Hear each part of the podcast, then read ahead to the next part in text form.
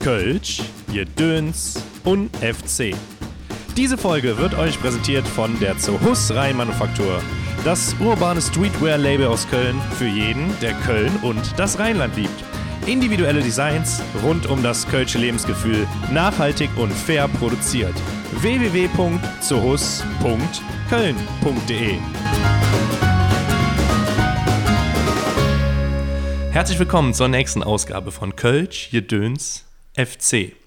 Dieser Podcast gilt, damit wir Menschen, die uns zuhören, die mir zuhören, zeigen können, dass es Menschen gibt, die nicht immer in erster Linie stehen und somit aber trotzdem zur Kultur der Stadt beitragen und absolut wichtig sind für unseres geliebtes Gölle.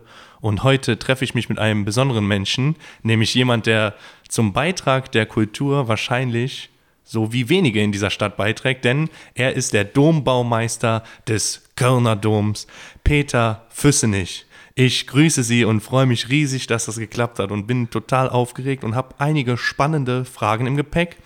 Aber bevor wir damit anfangen, würde ich Sie doch bitten, kurz mal selber über sich zu erzählen und vor allen Dingen, wo kommen Sie her und wie wird man Dombaumeister vom Kölner Dom? Ja, hallo lieber Herr Braun und liebe Hörerinnen und Hörer. Ich äh, freue mich sehr auf das Interview und die Zeit, die wir jetzt miteinander verbringen. Ähm, ja, mein Name ist Peter Füssenich. Ich bin von Hause aus Architekt und Denkmalpfleger. Habe also hier in Köln Architektur studiert und auch ein Zusatzstudium in der Denkmalpflege absolviert. Ähm, Kenne mich also aus mit historischen Gebäuden ganz grundsätzlich. Habe lange Jahre in einem Architekturbüro gearbeitet, was in diesem denkmalpflegerischen Schwerpunkt ähm, ja, auch gearbeitet hat. Bin dann 2005 ans Erzbistum Köln gewechselt zum Generalvikariat, war da zuständig für einen ganzen Bereich des Erzbistums mit allen Gebäuden der Kirchengemeinden, mit eben Kirchen, Kapellen, Pfarrhäusern, Pfarrheimen, Gemeindezentren, Kindergärten und so weiter, war da in der Bauberatung tätig und ähm, in, den baulichen Genehmigungsprozessen des Bistums. Also etwa 120 Kirchengemeinden gehörten dazu. Als Kölner darf man das jetzt eigentlich nicht so richtig zugeben. Da gehörte nämlich auch der Bereich Düsseldorf oh, zu. Gott, oh Gott im Himmel. Ja, also ich kenne jede Düsseldorfer Kirche. und ähm, naja, ja. man muss sich ja auch immer mal angucken, wie es nicht funktioniert. Ne? Ja, und äh, aufsteigen kann man ja dann immer. Ja, und bin dann 2012 äh, damals als stellvertretender Dombaumeister zum Kölner Dom gewechselt. Ähm, auch das war ein Ausschreibungsverfahren, also das beantwortet auch gleich Ihre Frage, wie wird man Dombaumeister? Ähm, man bewirbt sich ganz einfach. Tatsächlich sind diese Stellen natürlich auch öffentlich ausgeschrieben.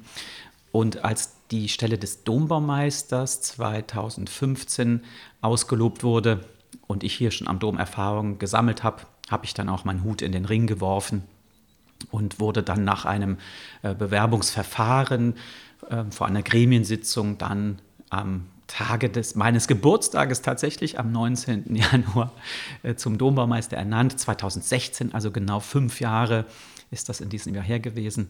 Und ja, kleines Jubiläum, aber im Lichte der ganzen Bautätigkeit, äh, der über 700 Jahre Bautätigkeit am Dom ist das natürlich nichts. Und ähm, ja, so wird man Dombaumeister, man bewirbt sich und hat natürlich auch ein bisschen Glück und vielleicht äh, reicht auch die Erfahrung dann, um zu sagen, ja, dieses große Werk, das kann man da mal beginnen. Ich äh, stelle mir das gerade vor, als ähm, wenn das eine, ja, ein riesiges Know-how sein muss, das man sich aneignen muss, um diesen Job überhaupt zu machen. Ich meine, äh, der Dom ist riesig, er hat ähm, unglaublich viele Facetten, unglaublich viele Ecken und Kanten. Ähm, ist man da jemals fertig mit dem, was man über den Dom überhaupt lernen kann? Also gibt es irgendwie den Punkt, wo man sagen könnte, okay, ich glaube, ich weiß jetzt alles, was ich wissen muss, weil ähm, ich, ja, wie gesagt, ich stelle mir so vor, wir sitzen jetzt hier in Ihrem Büro, in der Verwaltung. Wie oft sind Sie wirklich da drüben vor Ort? Wie oft laufen Sie durch den Dom und wie oft kommt das vor, dass Sie an der Ecke vorbeilaufen und dann immer noch mal sagen, ach du Kacke, äh, was ist denn hier passiert? Ja. Kacke sage ich jetzt da nicht, sondern ich freue, ich freue mich eigentlich immer, äh, wenn es etwas gibt, was ich noch nicht kenne, was, was noch zu entdecken ist. Und äh, ganz gewiss wird das noch am letzten Tage meiner Amtszeit sein, dass man Dinge sieht, die man vorher nicht gesehen hat. Das liegt einfach daran, dass wir Baustellen über Jahre und Jahrzehnte schon in der Planung haben, dass wir Teile am Dom ähm, einfach seit Jahr, Jahrzehnten, würde ich jetzt mal sagen, nicht eingerüstet haben und wir die aus den Details auch gar nicht wahrnehmen können. Beispielsweise gab es in diesem Jahr ein großes Ereignis am Dom. Wir haben das große Hängegerüst am Nordturm abnehmen können nach zehn Jahren intensiver Arbeit dort an der Nordwestecke des Nordturmes am Dom. Und wenn man da auf dem Gerüst steht, in eben ja, bis zu 100 Metern Höhe und sieht dann die vielen Details aus nächster Nähe, die man sonst von unten mit bloßem Auge gar nicht entdecken kann, äh, weiß man die Arbeit der Vorgängerinnen und Vorgänger sehr zu schätzen. Die haben nämlich mit einer absoluten Detailtreue und Genauigkeit da gearbeitet. Ähm, und zwar so, äh, ja, wie man es eben von unten gar nicht erkennen kann. Also auch in diesen Höhen ist der Dom für das Auge Gottes gebaut, sage ich immer. Und deshalb überrascht mich immer dieser Detailreichtum. Und das wird es an vielen Stellen noch so. Und ich rechne damit, dass äh, ja auch in vielen Jahren wir noch äh, an, an Stellen gelangen und Gerüste bauen, wo eben Jahrzehnte niemand mehr gewesen ist. Und deshalb gibt es immer etwas am Kölner Dom zu entdecken, was man noch nicht kennt. Das wird vielen Besucherinnen und Besuchern auch so gehen, ja, dass wenn man nur mal genauer hinguckt, dass man einfach Dinge entdeckt, die man vorher noch nicht kannte. Ähm, gehen wir mal auf das Gerüst ein, weil Sie es gerade angesprochen haben. Ist das so ein, ich nenne es mal Etappenziel, auf das man irgendwie hinarbeitet oder das, was man irgendwie, weil ich sag mal, ich stelle mir jetzt mal ganz stumm vor, eine To-Do-Liste, auf der stehen Arbeiten am Dom. Mir ist klar, dass es total runtergebrochen ist, aber nehme ich mal an. Und jetzt ist es ja natürlich für den Besucher oder ich nenne es mal dass die Touristenoptik ähm, natürlich super schön, dann von vorne mal kein Gerüst zu sehen, gerade für hier Instagram-Fotos, was man heutzutage so alles macht. Äh, ist das so ein kleines Etappenziel, worauf man sagen kann, okay, darauf arbeiten wir hin? Oder ist das schon so ein bisschen, wenn man jetzt sagen kann, jetzt haben wir es endlich geschafft, dass es so ein bisschen stolz ist, dass man sagt, okay, jetzt sind wir so weit gekommen, jetzt können wir endlich mal nach so langer Zeit tatsächlich mal wieder den Dom so beliebäugeln? Ja, ganz klar, wir verfolgen diese Etappenziele natürlich nicht äh, der Touristen wegen, sondern des Domes wegen. Also alle Arbeiten, die wir am Dom ähm, beginnen und vollenden, durchführen, alle Sanierungsarbeiten, alle Restaurierungsarbeiten, die liegen in der Priorität nach dem, was der Dom uns vorgibt. Also das Notwendigste machen wir zuerst und im Falle der großen Turmgerüste, das war ja das dritte große Turmgerüst, war es so, dass man ja, vor, vor fast 30 äh, Jahren ist es her, also 25 Jahre gibt es jetzt diese großen Gerüste, ähm, ist mal eine Fiale nach einem großen Sturm heruntergefallen. Und da ist eben aufgefallen, dass die äh, Bewährungseisen in diesen Fialtürmen, in diesen Ecktürmen, äh, dass die zu rosten beginnen. Das ist ein Material eben aus dem 19. Jahrhundert. Eisen wurde damals verwendet. Eisen in Kontakt mit Wasser, kennt jeder, bildet Rost und sorgt dann auch eben an einigen Stellen für Steinsprengungen. Das ist einfach ein Pflichtprogramm, da müssen wir ran. Wir tauschen an diesen Domecken die Bewehrungen aus Eisen gegen Edelstahlbewehrungen aus. Das heißt, das kann nicht mehr rosten, kann nichts mehr passieren. Und deshalb sind das prioritäre Baustellen, die, denen wir uns widmen müssen. Genauso Baustellen an den mittelalterlichen Bereichen des Kölner Domes, wie dem Domchor oder eben dem Südturm, der stammt auch noch zu einer Höhe von fast 60 Metern aus dem Mittelalter. Da müssen wir genau hingucken. Und die ganzen Strebewerkssanierungen, das sind auch große Projekte, die wir jetzt schon mal bis ins Jahr 2070 planen. Also ähm, so lange sind tatsächlich die Zeitläufe am Dom und die Vorbereitung dieser Arbeiten. Das heißt, natürlich sind das dann Etappenziele, über die wir da sprechen. Und wir sind natürlich auch froh und dankbar, wenn wir ein Projekt am Dom dann so schön abschließen können, wie das in diesem Herbst der Fall war. Und natürlich hat das unter großer Zuschauerbeteiligung stattgefunden. Unsere Gerüstbauer haben Applaus geerntet äh, von den vielen Zuschauerinnen und Zuschauern, die dann vor dem Dom sich dieses Spektakel angeschaut haben mit diesem großen äh, äh Kran, der dann das Gerüst abgenommen hat. Ich, Sie sehen es vielleicht, ich bin total fasziniert. Ähm, ich finde es wahnsinnig spannend. Vielleicht holen Sie mich mal kurz ab, die Dombauhütte. Die äh, koordiniert natürlich diese ganzen Arbeiten. Sie sind da äh, der Headquarter und ähm, haben den Finger auf alles. Jetzt frage ich mich, wie viele Leute arbeiten hier und wie viel von diesen Arbeiten kann man tatsächlich selber abbilden oder wie oft ist es so, dass man sich Dienstleistern oder Firmen bedienen muss? Ja, Tatsächlich haben wir auch im vergangenen Jahr, äh, 2020, auch ein, ja, eine, ein kleines freudiges Ereignis äh, gehabt am Kölner Dom beziehungsweise in der Dombauhütte.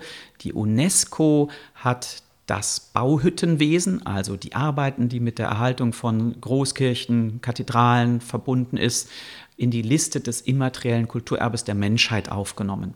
Es gibt also eine spezielle Liste, das ist die ähm, Liste der guten Praxisbeispiele, also vorbildhafte Institutionen, die sich um den Erhalt von äh, Denkmalwerten oder Welterbestätten äh, kümmern. Ja, und seitdem gehört auch die Kölner Dombauhütte oder unsere Arbeiten eben zum ähm, Kulturerbe der Menschheit, was uns wirklich sehr freut, weil es eine Wertschätzung unserer Arbeit ist, die wir für den Kölner Dom auch leisten. Wir, das ist die Kölner Dombauhütte mit etwa 100 Mitarbeiterinnen und Mitarbeitern aus den verschiedenen Gewerken, ähm, die eben notwendig sind zur Erhaltung des Kölner Domes. Dazu gehören natürlich eine große Zahl von Steinmetzinnen und Steinmetzen. Wir haben hier in der Dombauhütte eine Steinrestaurierungswerkstatt, in der Männer und Frauen arbeiten. Ähm, wir haben, der Dom hat äh, über 8000 Quadratmeter Fensterflächen, sodass wir auch eine Glasrestaurierungswerkstatt hier unterhalten. Unser Schreinermeister in der Schreinerei hat mal, hat mal gezählt, dass der Dom 456 Türen hat. Und da kann man sich vorstellen, lohnt es sich auch eine eigene kleine Schreinerwerkstatt zu unterhalten. Wir haben eine Schmiede hier in der Kölner Domhütte, brennt das einzige Schmiedefeuer, was es noch gibt in der Kölner Innenstadt. Und hier ist unser Domschmied und ein Schlosser damit beschäftigt, all die Werkzeuge herzustellen, die wir für unsere Arbeiten brauchen. Er fertigt alles das, was aus Metall ist, die Gitter am Dom, äh, äh, Klammern und äh, Hilfsprojekte für die Fenster. Also all das wird auch dann hier intern hergestellt und produziert. Auch Werkzeuge, die es auf dem freien Markt überhaupt nicht mehr zu äh, bekommen gibt. Ähm, ja, wir sind schon so ein kleines Familienunternehmen, wenn man das so will. Ähm, ja, natürlich gehören auch andere Gewerke dazu. Das ist äh, ein Maler, äh, wir haben äh, ein, eine Goldschmiedin, wir haben einen Silberschmied, wir haben ähm, Elektriker hier am Kölner Dom. Also viele, viele Menschen, die sich hier tagtäglich um den Erhalt des Kölner Domes kümmern. Und was das Spannende ist eben, dass all diese Gewerke ineinander greifen. Also wir brauchen da auch, ähm, brauchen uns einander. Das heißt, ein Gewerk kann ohne das andere gar nicht auskommen, ja, ganz klar. Also wenn es um ein Fenster geht, sind eben alle beteiligt, weil da eben das, der Bereich Stein, äh, Metall, Glas zusammenkommt und wir das eben dann auch koordinieren müssen. Ähm, wie schwierig ist es, wenn man sich jetzt, sage ich mal, bei einem Projekt nicht den eigenen Leuten, den eigenen Mitarbeiter und Mitarbeiterinnen bedienen kann und dazu eine Firma. Gibt es spezielle Firmen, die sich um sowas kümmern oder geht man dann tatsächlich auf die Suche oder äh, kommt mit Firmen in Kontakt und fragt die, hör mal, könnt ihr das abbilden? Weil ich stelle mir das Dienstleister suchen nicht so einfach vor bei so einem Projekt. Ja, das sind natürlich, ähm, wenn wir uns Firmen von außen bedienen, sind das Firmen, die lange Jahre Erfahrung haben, mhm. eben mit historischen Gebäuden in der Denkmalpflege arbeiten, kommt aber tatsächlich nicht so oft vor. Also hin und wieder natürlich sind wir gerade in speziellen Dingen auf Fremdfirmen angewiesen. Zum Beispiel haben wir in diesem Jahr das äh, mittelalterliche Chorgestühl einmal restauriert, gesäubert ähm, und da das ist einfach zu speziell, als dass wir das hier selbst bei uns abbilden könnten. Da ist dann ein ja, ein Holzrestaurator tätig gewesen. Ähm, aber das wirklich das Gros der Arbeiten, das planen und planen wir selber und führen es auch meistens selber durch. Ähm, mich würde mal ein bisschen noch Ihr Job an sich interessieren. Mir ist klar, dass Sie ähm, hier auch viel administrativ haben, aber umso mehr interessiert mich, wie oft sind Sie tatsächlich vor Ort, ich sag mal runtergebrochen, wie oft laufen Sie da die Stufen rauf und runter? Also, ich versuche natürlich so oft es geht, auch am Dom und an den Baustellen zu sein. Wir haben ähm, einmal in der Woche einen festen Baustellenrundgang, wo dann auch ähm, mein Stellvertreter und ich und die Hüttenmeister alle Baustellen uns anschauen, den Fortschritt an den Baustellen äh, uns angucken, ähm, ja, sodass wir immer eigentlich mindestens einmal die Woche so einen Überblick über alle Baustellen am Dom haben Und natürlich gibt es an der einen oder anderen Stelle Termine im, am, unter, auf dem Dom, die man so wahrnehmen muss. Ich muss auch sagen, in Anführungszeichen leider ist damit natürlich auch sehr viel Schreibtischarbeit verbunden. Mhm. Also all das, äh, ja, Personal, ja, das macht sich alles nicht selbst mit 100 Mitarbeitenden. Ähm, ich bin auch derjenige, der sich um Zuschüsse kümmert, die ähm, ja, verschiedenen Gremien einbindet, die über unsere Arbeiten auch äh, entscheiden.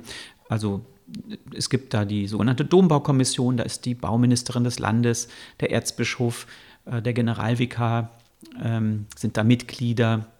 Es gibt äh, Zuschüsse des Landes Nordrhein-Westfalen. Der Stadtkonservator der Stadt Köln ist natürlich auch für unsere Arbeiten zu beteiligen, weil der Dom ist ein eigen, eingetragenes Denkmal hier in Köln und selbstverständlich müssen wir auch da unsere Arbeiten ähm, genehmigen lassen. Der Stadtkonservator äh, ist da dann ständig involviert und wir haben da auch äh, einige Termine. Also natürlich gehört Verwaltung zu so einem großen Komplex und das ist auch ganz gut so, aber ich bin halt lieber am Dom als am Schreibtisch. Und ist es so ein 9-to-5-Job oder hängt es tatsächlich von den, ich nenne es mal in Anführungsstrichen, Baustellen ab, die der Dom so hervorruft? Wir haben ja eben mal kurz auch ähm, das Thema Wetter angeschnitten. Ähm, wie ist das? Also Wetter, nehme ich mal an, haben Sie immer im Blick, beziehungsweise wenn es dann zur kritischen Jahreszeit so ein bisschen ist, dann immer mal so zumindest mal ein Auge drauf schläft man dann vielleicht unruhiger, weil da komme ich gleich noch drauf. Ich glaube, emotional äh, ist das Ganze ja jetzt auch kein normaler Job, aber erstmal haben Sie einen festen Zeitpunkt, wann Sie aufstehen und einen festen Zeitpunkt, wenn Sie Feierabend machen oder ja, ist das eher, ich nenne es mal, flexibel? Ja, ja es, es, muss, es muss flexibel sein. Es gibt noch jeden Tag etwas am Dom, womit man nicht gerechnet hat beim Aufstehen. Insofern ja, geht das gar nicht anders, als dass man hier auch flexibel ist.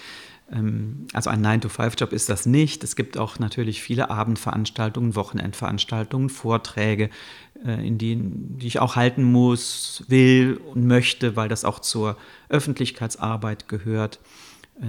Also es sind ja auch schöne Dinge, ja. Die, ja, und, und dann gibt es natürlich verschiedene Sonderprojekte ähm, am Dom, die Zeit erfordern ähm, es gibt Alarmanlagen, die manchmal, nein, meistens Samstag nachts um zwei losgehen. Das ist irgendwie ein Gesetz. Ich weiß nicht, woher das kommt. Dann ist meine Maus durch die Schatzkammer gelaufen und dann werde ich natürlich auch dann dazu gerufen. Ähm, ja, all diese Dinge gehören natürlich zum großen Ganzen dazu. Da darf man sich auch nicht drüber ärgern, sondern muss akzeptieren, dass das zur Arbeit gehört. Also das ist halt so. Ja? Also wenn es am Dom was gibt, äh, was meine Anwesenheit erfordert, bin ich auch da. Und das gilt übrigens auch für alle Mitarbeitenden am Kölner Dom. Wenn man die nachts anruft, wenn irgendwie ein Sturm äh, kommt und man Sperren aufstellen muss, dann sind die da. Und es ist so ganz klar, für den Dom tun wir das. Da kann ich wunderschön äh, die Brücke schlagen, denn Sie sagen, für den Dom tun wir das.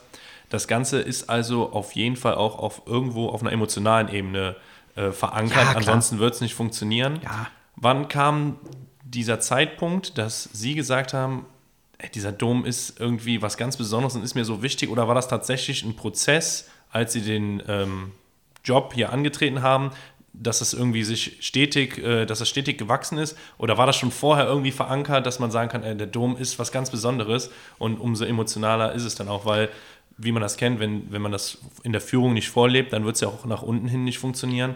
Und wenn Sie das gerade so beschreiben, dann muss es ja emotional schon bei allen sehr verankert sein, das Thema. Das ist ja auch ganz klar. Und das, ich, das betrifft ja nicht nur die Mitarbeiterinnen und Mitarbeiter der Dombauhütte. Ich glaube, das geht jeder Kölnerin, jedem Kölner so. Wenn irgendwas mit dem Dom ist, da, das wäre ja schrecklich. Also ich glaube, Emotion ist natürlich äh, damit verbunden, weil der Dom steht ja eben nicht nur als Gotteshaus, sondern eben auch als Wahrzeichen dieser Stadt, als emotionales Zentrum vielleicht. Ähm, ja, jeder kennt das ja, äh, wenn er aus dem Urlaub kommt und den Dom, die Domspitzen sieht, weiß man, hier bin ich zu Hause. Und natürlich geht mir das auch so. Und ohne Emotion äh, ginge das gar nicht. Also es ist, gehört schon eine große Portion Liebe dazu, äh, sich um dieses Bauwerk zu kümmern. Wenn Sie meine Kommilitonen äh, aus dem Studium fragen, dann würden die ihnen antworten, ja, das war ja klar, dass der mal da landet. Ach Quatsch, echt? Ja, ich, ich bestreite das ja immer. Aber ähm, ja, jedenfalls meine ersten Erinnerungen an den Dom, die sind tatsächlich, gehen bis in die, in die Kindheit hinein. Ich bin in Bonn geboren und auch in der Nähe aufgewachsen und äh, weiß noch ganz genau, dass meine Großmutter mich immer an der Hand genommen hat. Wir sind dann in die, damals hieß sie noch Rhein-Ufer-Bahn, das ist heute die Linie 16, bis nach Köln gefahren, am Hauptbahnhof ausgestiegen haben unser erster Weg führte uns dann in den Dom, wo wir an der Schmuckmadonna ein Kerzen aufgestellt haben. Und dann sind wir immer in ein nahegelegenes Café und dann wieder nach Hause. Das waren so meine ersten Ausflüge nach Köln und die Begegnungen mit dem Dom, eben diesem unglaublichen, großen, faszinierenden Bauwerk. Und da muss irgendwas grundgelegt worden sein. Also deshalb habe ich mich auch schon im Studium mit dem Kölner Dom befasst, habe meine Abschlussarbeit in der Denkmalpflege äh, über ein Thema des Kölner Domes geschrieben, nämlich die sogenannte Domplombe. Einige Hörerinnen und Hörer werden es vielleicht noch kennen. Das ist, ähm, wenn man jetzt vor dem Dom steht, auf der linken Seite, dem Nordturm, gibt es so eine helle, wieder eingekleidete Stelle. Da gab es mal einen Kriegsschaden, einen Bombentreffer aus dem Jahr 1943, der einen 10 Meter hohes, großes Loch in den Dom geschlagen hat und man da relativ schnell mit Ziegelsteinen dieses Loch ausgebessert hat. Es wurde nachher Plombe genannt, eben Domplombe, ist dann über die Jahre, ich will nicht sagen vergessen worden, das auf keinen Fall, aber das war erstmal jetzt baulich nichts zu tun. Äh, es gab andere notwendige Arbeiten in der Nachkriegszeit, um die man sich kümmern musste. Und dann hat man das Anfang der 2000er Jahre hat man damit begonnen, diese Stelle am Dom, diesen Kriegsschaden zu beseitigen bzw. wieder einzukleiden, eben mit dem Sandstein, aus dem der Kölner Dom ja besteht. Und das war mein Thema, weil es damals große Diskussionen gab in der Denkmalpflege. Darf man das überhaupt? Ist das nicht ein Mahnmal ähm, ja, für die Geschehnisse des Zweiten Weltkrieges? Muss man das nicht erhalten, eben als Mahnmal? Und das war so mein Thema. Und zu dieser Zeit bin ich eben auch mit den ja, Mitarbeitern der Dombauhütte, mit der damaligen Dombaumeisterin Barbara Schock-Werner in Kontakt gekommen, mit dem damaligen Stadtkonservator. Ganz spannendes Thema. Und natürlich hat mich der Dom da auch gefesselt. Und ja, der, natürlich ist dann, wenn man so Architektur und Denkmalpflege studiert hat, denkt man sich schon, ja, das wäre toll, mal hier so zu arbeiten. Ja, und dann hat es irgendwie geklappt. Ja, ich, also ähm, Arnold Wolf, der damalige Dombaumeister, hat mal gesagt, der Dom sucht sich seine Leute selber aus. Okay, sehr also gut. Ne? wahrscheinlich äh, muss ich es ihm selbst verdanken. Und, aber tatsächlich, alle Menschen, die am Dom arbeiten, die haben ein Herz für den Dom und äh, sind Tag und Nacht im Ernstfall für ihn da. Gibt es im Dom innen eigentlich irgendwelche Transportmittel außer die Stufen? Es gibt ja einen Bauaufzug, glaube ich, ne? Äh, mit dem man dann irgendwie ein bisschen, aber ansonsten innen gibt es keine andere. Also wenn man rauf und runter will, muss man nun mal ganz normal Treppen laufen.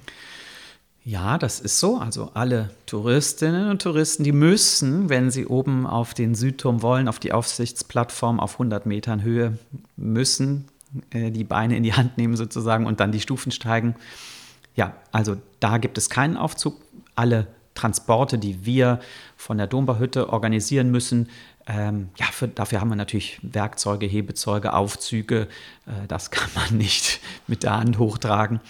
Ähm, ja, tatsächlich nutzen wir oft diesen Bauaufzug, den man auf der Nordseite oft rattern hört. Ja. Der ist ja schon fast mit dem Dom verwachsen. Ähm, ich habe mir in der Vorbereitung auf den ähm, Podcast ein paar Sachen angeguckt und jetzt gibt es ja hin und wieder auch mal Ausschnitte, zum Beispiel in der Lokalzeit oder so, wo Sie dann ähm, berichten. Und eine Sache, äh, die hat mich dann interessiert und zugleich auch bestürzt und da habe ich mir vorher gar keine Gedanken drüber gemacht. Und Sie haben halt gesagt, dass ähm, Probleme, äh, die der Dom hat, unter anderem Vandalismus ist und das auf jeden Fall ähm, steigend ist, wenn man äh, die Bedeutung da annimmt. Also es sind Probleme, mit denen man sich vorher nicht unbedingt in der Art beschäftigen musste, wie man sich jetzt beschäftigen muss. Ähm, was sind das für Sachen? Was, was passiert da? Ja, also Vandalismus ist tatsächlich leider ein Thema am Kölner Dom. Das mag natürlich daran liegen, dass der Dom in der Nähe des Hauptbahnhofes liegt und ähm, ja, da auch einfach viel Leben stattfindet. Ja, und, das war aber ja schon immer so. Ne? Das war, nein, nicht ganz immer, aber ja, seit dem 19. Jahrhundert genau, ist das ja. so. Also ich, ich kann jetzt auch eigentlich nur die letzten Jahre ja überschauen, wo wir auch tatsächlich feststellen, dass Köln ähm, als Stadt ja mehr und mehr große Events veranstaltet. Natürlich gehört dazu der Karneval. Ähm, äh, Kölner Lichter und so weiter, dass einfach viele, viele Menschen von außen nach Köln kommen und am Hauptbahnhof ankommen, äh, dass Alkohol eine gewisse Rolle spielt mhm.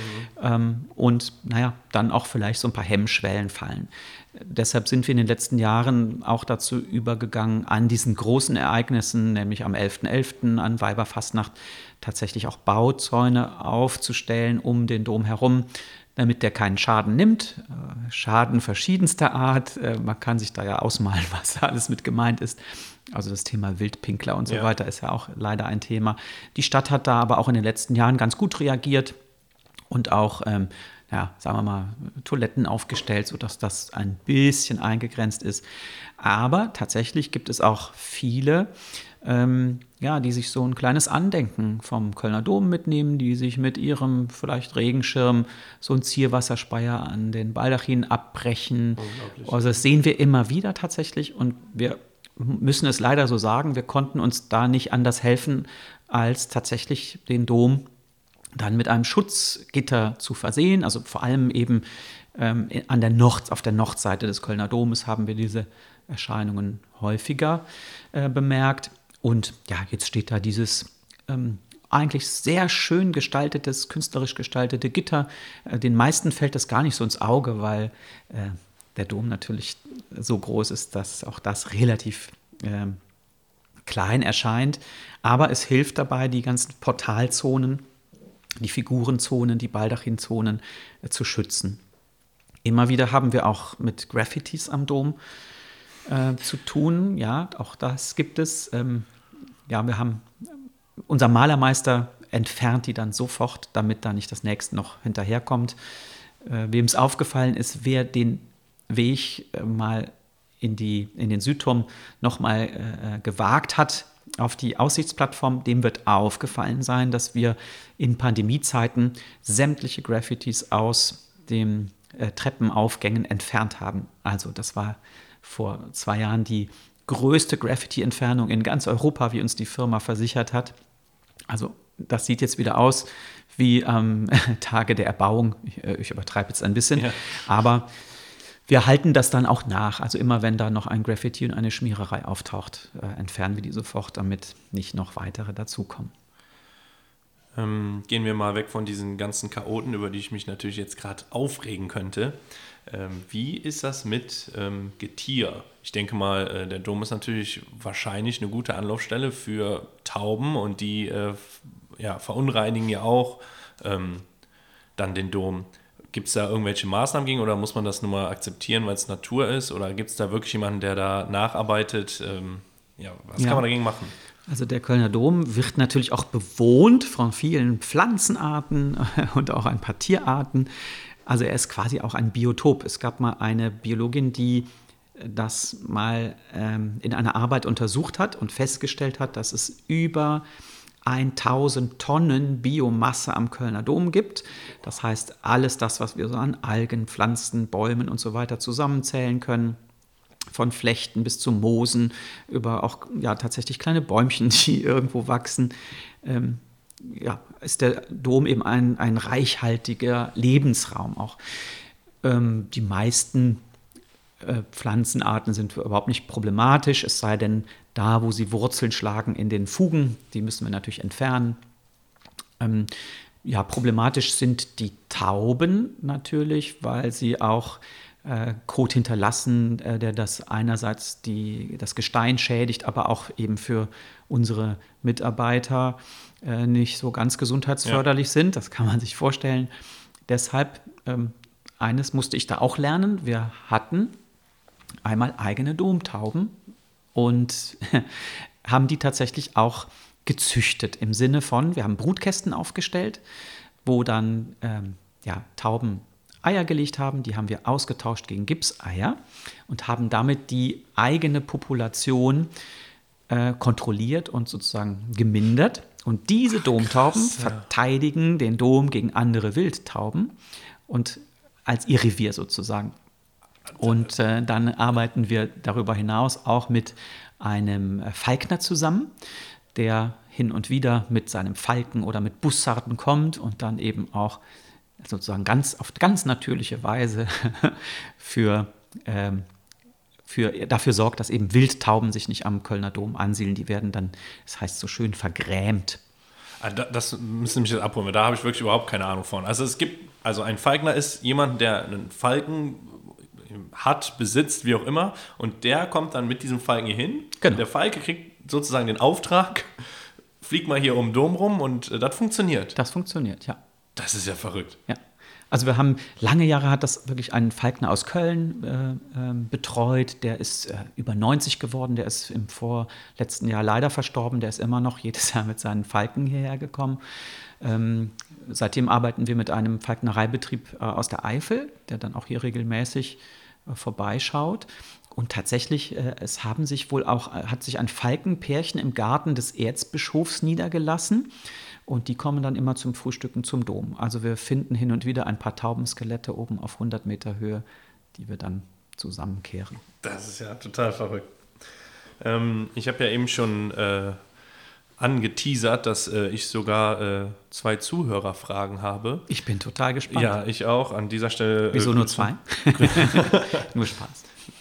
An dieser Stelle Grüße an äh, meinen äh, treuen Freund und treuen Zuhörer Dennis, ähm, den äh, ich das nämlich erzählt habe, dass ich heute hier bin und dann im Prinzip genau das aufgegriffen habe, was Sie eben schon gesagt haben. Und zwar, dass beim Dom Arbeiten in 50 Jahren geplant werden. Und ähm, wahrscheinlich ähm, werden Sie dann den Job hier nicht mehr innehaben. Ganz ne? gewiss, ja. Jetzt ähm, ist die Frage, ähm, wie äh, macht man sowas oder, oder wie, wo, wo, ist die Motivation dafür oder was ist das für ein Gefühl, wenn man sagt, okay, das müssen wir machen, aber in 50 Jahren davon werde ich wahrscheinlich, ohne Ihnen zu nahe zu treten, nichts mehr von mitkriegen. Ich wünsche mir natürlich auch ein langes Leben, aber ja, seien wir realistisch, mit 100 bin ich hier nicht mehr im Einsatz. Ja, die, das ist am Dom ein ganz normaler Prozess. Also wir erben Baustellen von unseren Vorgängerinnen und Vorgängern, die wir dann natürlich weiterführen müssen. Also auch jetzt werden am Kölner Dom Steine versetzt, also eingebaut, die vor, sagen wir mal, etwa zehn Jahren hier in der Dombehütte gefertigt wurden. Werkstücke, die von unseren Steinmetzinnen und Steinmetzen geschlagen wurden, die in den Lagern liegen und dann an den entsprechenden Baustellen am Dom eingebaut werden. Das sind tatsächlich so lange dauernde Prozesse, weil die Arbeiten und die Vorbereitungen entsprechend lange dauern.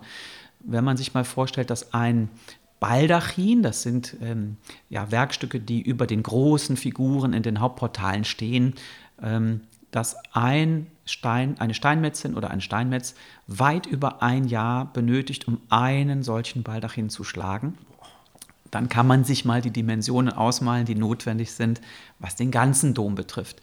Wenn ich sage, wir haben bis ins Jahr 2070 geplant, einige Projekte jedenfalls, dann meine ich damit die Arbeit an den Strebewerken am Kölner Dom auf der Südseite, der Roncalli-Platzseite. Ähm, da sind diese großen, mächtigen Strebepfeiler, Strebebögen, die immer noch ähm, Kriegsschäden aufweisen, die wir auch 75 Jahre nach Kriegsende immer noch beseitigen müssen. Dann viele Witterungsschäden, die dem Kölner Dom geschadet haben durch die, äh, ja, durch die äh, Verschmutzung, äh, Luftverschmutzung der letzten Jahrzehnte, aber auch äh, zurückgehend bis in die Zeit des 19. Jahrhunderts, der, der Dampfloks, die hier am Hauptbahnhof äh, eingesetzt waren. All das hat dazu geführt, dass der Dom natürlich auch äh, beeinträchtigt wird. Und da, darum kümmern wir uns. Wenn wir das hochrechnen, tatsächlich, wie lange wir in Vorbereitung auf diese Baustellen benötigen, dann landen wir ganz schnell im Jahr 2070. Ähm, was ich mich frage, ist ja, dass es ja tatsächlich ähm, was ist, was nie fertig wird. Also beim Dom gibt es ja jetzt, selbst wenn man jetzt irgendwas fertiggestellt hat und man weiß, das hält jetzt so und so lange, aber es ist nie fertig.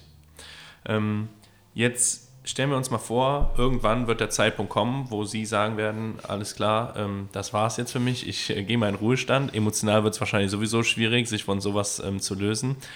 Gibt es einen Zeitansatz oder könnten Sie sagen, wie lange braucht man denn, um Nachfolger einzuarbeiten? In Ihrem Fall war es jetzt tatsächlich so, dass Sie ja als Stellvertreter schon dann eine ganze Zeit lang dabei waren, bevor Sie dann letzten Endes ähm, in Charge waren und der Leiter geworden sind kann man das ungefähr festmachen, dass man sagt, ey, beim Dom braucht man schon mal drei Jahre, wo einer mitläuft, bis er sagen kann, ich übernehme das jetzt, weil das wird ja ein fliegender Wechsel, kann ich mir da schwer vorstellen.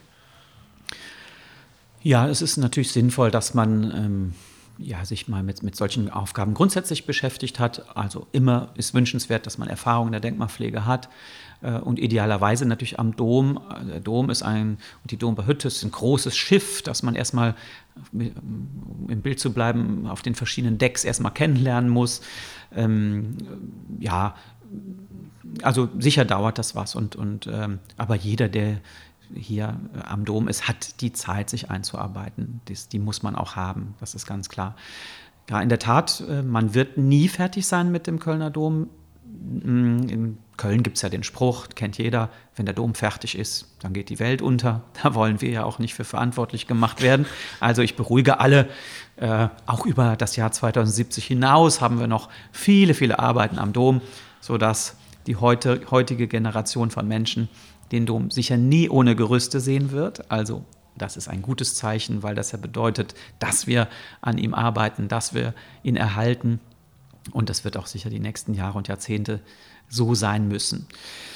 Damit muss man sich auch abfinden, tatsächlich, ähm, den Dom im Gesamten nie fertig zu bekommen. Wir sind alle, jede Mitarbeiterin, jeder Mitarbeiter der Dombauhütte weiß, wir haben einen Staffelstab in der Hand, den geben wir weiter an die nächste Generation in dem Vertrauen darauf, dass die das schon weitermachen. Deshalb ist für uns auch das Thema Ausbildung ganz wichtig. Also junge Leute müssen ähm, wir gewinnen, um sie zu begeistern für die Arbeit am Kölner Dom. Wir bilden Steinmetzinnen, Steinmetzen aus, Schreinerinnen und Schreiner und ähm, auch im Metallgewerbe bilden wir aus. Ähm, ja, das ist schon wichtig, dass wir diese ganz speziellen Arbeiten, die oft hier am Dom notwendig sind, dieses spezielle technische Wissen auch in die nächste Generation weiterreichen, damit er erhalten bleiben kann.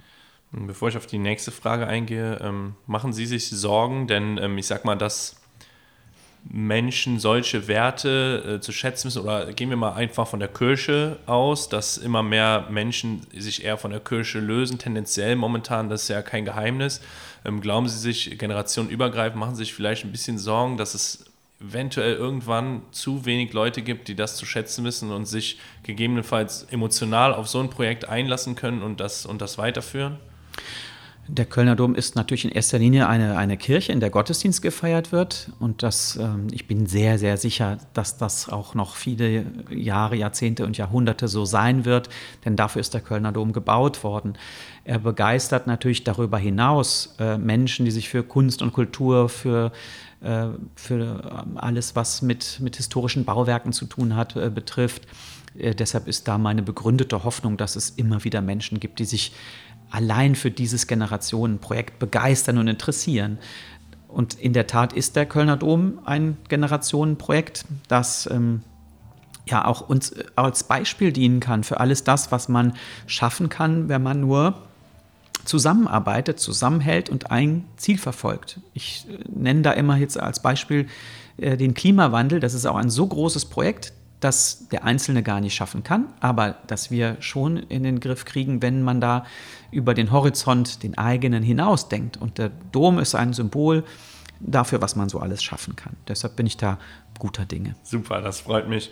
Ähm Jetzt, wir haben die Frage eben schon mal ein bisschen beleuchtet. Jetzt ähm, die zweite Zuschauerfrage war ganz stumpf. Äh, was muss man machen, um Dombaumeister zu werden? Äh, wir haben es ja eben schon mal ein bisschen gesagt, aber nehmen wir mal an, äh, wir haben einen jungen, kleinen Zuhörer, der eben nicht Polizist oder Astronaut werden will, der sagt jetzt, ich möchte Dombaumeister werden. Was oh. gehen wir dem mit auf den Weg? Ja, oder Dombaumeisterin natürlich, das ist ja völlig klar. Also, ähm, ja, also man muss sich tatsächlich bewerben, wenn diese Stelle ausgeschrieben wird. Ähm, was braucht man? Man braucht Begeisterung fürs Bauen an sich, ja? also ähm, am, am, am, kreativen Schaffen.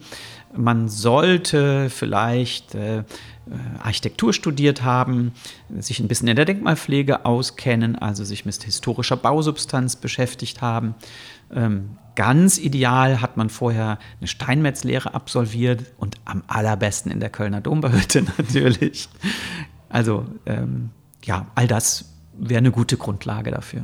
Also an äh, unsere jungen Zuhörer und Zuhörerinnen, äh, wir interpretieren das als Aufruf, falls ihr erwägt, eine Ausbildung zu machen oder vielleicht gerade euren Abschluss macht oder wie auch immer, dann schaut euch doch mal um, nutzt eventuell das Angebot, denn ähm, das Handwerk überdauert auf jeden Fall.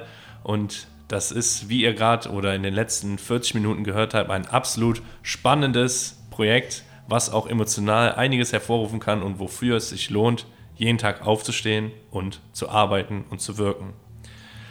Dieser Podcast heißt ja Kölsch, Döns FC. Ähm, auf den FC gehen wir heute gar nicht so viel ein. Ähm, mir sind auch nicht so viele Fragen äh, in Verbindung eingefallen, wobei ich kurz eine Geschichte erzählen muss. Und zwar, ich habe einen ähm, Bekannten, den liebevoll alle Flocke nennen, in Ports, äh, ich komme ja von der Schelsig, in Ports äh, sehr bekannt.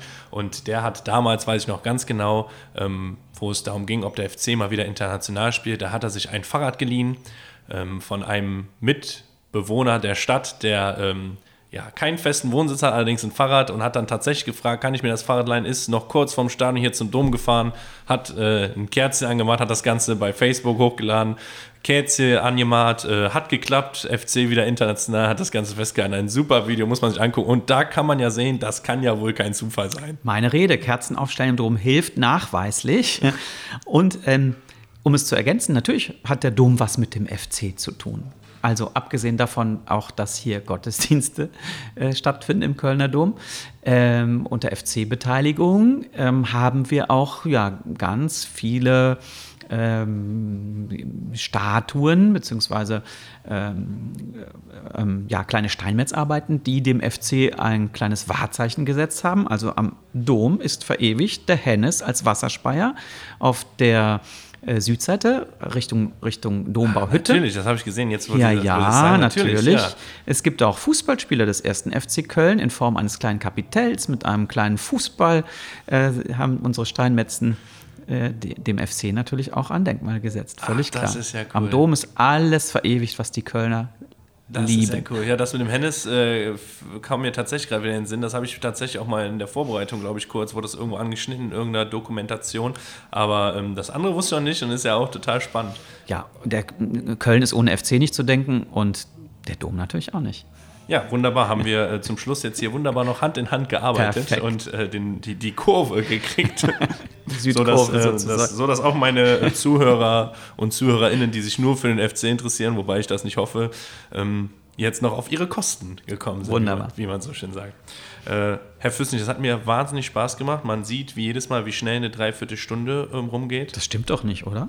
Das war jetzt eine Dreiviertelstunde. Ja, tatsächlich. Ja, tatsächlich. Ähm, Vielen, vielen Dank, dass Sie sich die Zeit genommen haben. Wir haben ja eben gehört, was äh, Sie eigentlich so auf dem Schirm haben tagsüber und dass ich Platz in der Prioritätenliste gefunden habe. Das hat mich wahnsinnig gefreut. Ja, absolut. Vielen, vielen Dank. Ich wünsche Ihnen alles, alles Gute. Ich wünsche Ihnen viel Erfolg.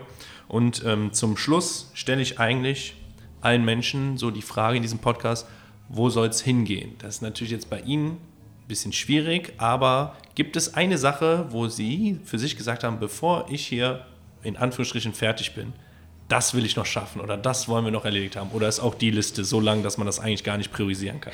Wir können ja einen zweiten Podcast machen. Dann fange ich mal an. Also nein, natürlich sind es ähm, einfach die Projekte am Dom weiterzuführen. Ähm, ach, da gibt es so vieles. Das, es gibt, gibt nichts Spezielles. Okay. Also, dass es weitergeht mit, dem, mit der Erhaltung des Kölner Domes, das ist mir ein großes Anliegen.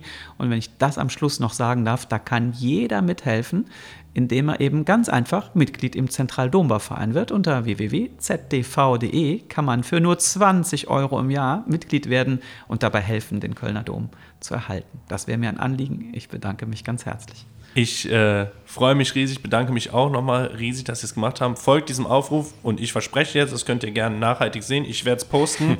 mich haben Sie damit, ich mache mit, hundertprozentig. Sehr gut. Ähm, ich werde es posten und hoffe, dass diesem ähm, Aufruf noch einige folgen. Vielen, vielen Dank. Ich wünsche Ihnen alles Gute. Ich danke ganz herzlich. Tschüss.